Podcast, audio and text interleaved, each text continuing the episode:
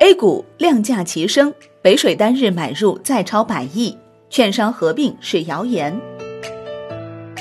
香港万德通讯社报道，周二北上资金回归，A 股出现跳空反弹，沪指涨百分之一点五九，深成指涨百分之二点四七，创业板指涨百分之三点二四。两市全天成交五千八百九十三亿元，环比放大百分之十八。此前四月十三号。A 股成交额不足五千亿元，创今年地量。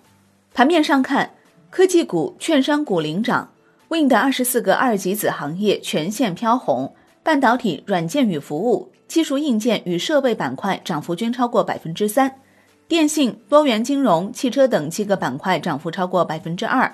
整体来看，虽然指数涨幅相对较大，但多数个股涨幅并未像指数般强劲。四月十四号。A 股上涨个股超过三千三百多家，但有超两千家公司涨幅在百分之二以内，且涨停公司数仅八十多家。相对于之前百家以上涨停，市场多了一份冷静。四月十四号，北上资金当日净流入达一百四十二点二九亿元，创下二零二零年以来单日净流入额的第二高。本月净流入超三百亿元。与此同时，沪股通开通以来，累计净流入再度回到一万亿元以上。数据显示，沪港通开通以来，仅有十二天净买入额超过一百亿元。十四号和七号净流入额排名历史第五位和第六位。考虑到全球加大对疫情防治的协作力度，以及各国对经济的刺激政策，近期北上资金风险偏好再度增强。北上资金历史上流入过百亿元的交易日，大多都对应了 A 股的重要底部或者底部区间。如二零一九年十一月二十六号，北上资金单日买超二百亿元；再如今年的二月六号，此后市场均展开了强势反弹行情。此外，北上资金极少在市场高位或市场顶部大额买入，多次过百亿元的买入交易中，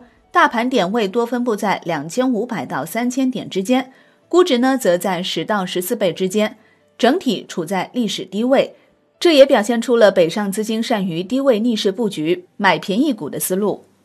中信证券认为，全球资金再配置进程已经开启，北上资金日均流入规模达到三十二亿，恢复至一月疫情爆发前水平，且以配置型外资流入为主，产业资本入场迹象明显增加。年初至今共出现十二次举牌，一百四十七家公司增持。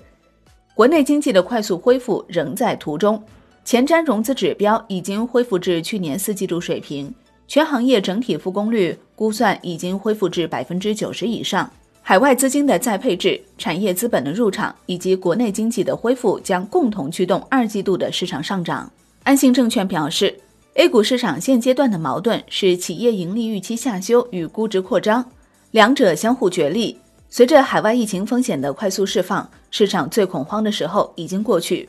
随着国内各项政策的有序加码，经济数据边际改善，市场风险偏好将从低位逐步修复。目前在多重利好积累下，A 股底部区域更加坚实。四月中下旬或是加仓窗口期。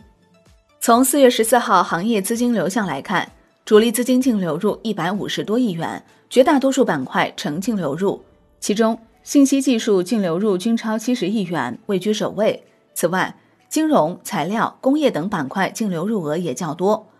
仅医疗保健、能源板块小幅净流出。整体看，前期资金流出较多，信息技术板块出现资金回补。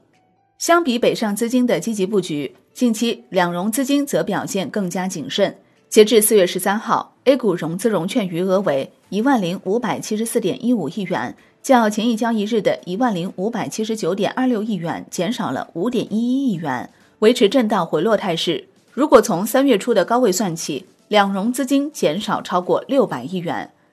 北上资金再度买买买，跟踪 MSCI 指数的 ETF 也受到资金的热捧。Wind 数据统计显示，目前上市的 A 股的 MSCI 系列指数 ETF 有十二只，均以 MSCI 中国 A 股国际通实时指数为跟踪标的。四月十四号当天，十二只 MSCI 系列 ETF 全部上涨，其中平安 MSCI 中国 A 股国际 ETF、华安 MSCI 中国 A 股国际 ETF、南方 MSCI 国际通 ETF 等五只 ETF 涨幅超过百分之二。随着 A 股对外开放和国际化进程的不断推进，MSCI 系列指数产品也成为众多基金公司争相布局的对象。四月十三号，上投摩根 MSCI 中国 A 股 ETF 正式发行，该指数以 MSCI 中国 A 股指数为跟踪标的，为外资投资 A 股特设的指数，可谓是外资流向的风向标。根据 MSCI 公布的扩容计划，MSCI 中国 A 股指数未来会成为跨沪深两市，涵盖主板、中小板、创业板，成为包含价值和成长风格的大中盘宽基指数，因而将长期受益于 MSCI 扩容下外资流入的行情。四月十四号下午，市场上流传国内考虑将中信证券与中信建投证券进行合并，在这一消息带动下，中信建投证券盘中直线涨停。而中信证券盘中最高涨幅近百分之七，截至收盘，两家券商均大幅上涨。当天，上述两家头部券商之一的多位高管和员工就该传闻表示没有听说。中信证券、中信建投四月十四号晚间同时发布澄清公告。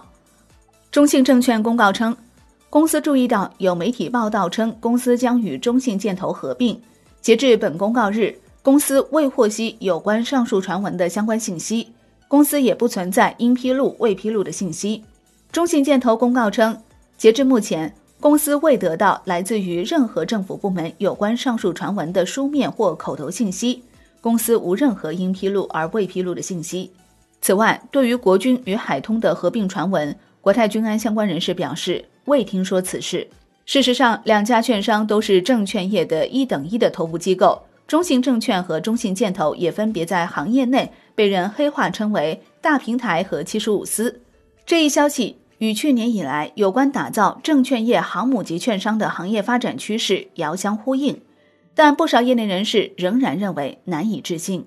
北京一家非银券商分析师表示，虽然要打造航母级券商，但合并中信和中信建投确实难以置信。两家券商本身都是龙头机构，都在投行领域较为强势，且经纪业务网络也比较齐全，这种互补性可能不会特别明显，除非是为了提升资本实力，打造一个超级机构。这种现象发生，除非是更高层面来拍板，市场化的情况下，两家机构存在整合难度。好的，感谢收听，更多内容请下载万德股票客户端，我是林欢，财经头条，我们再会。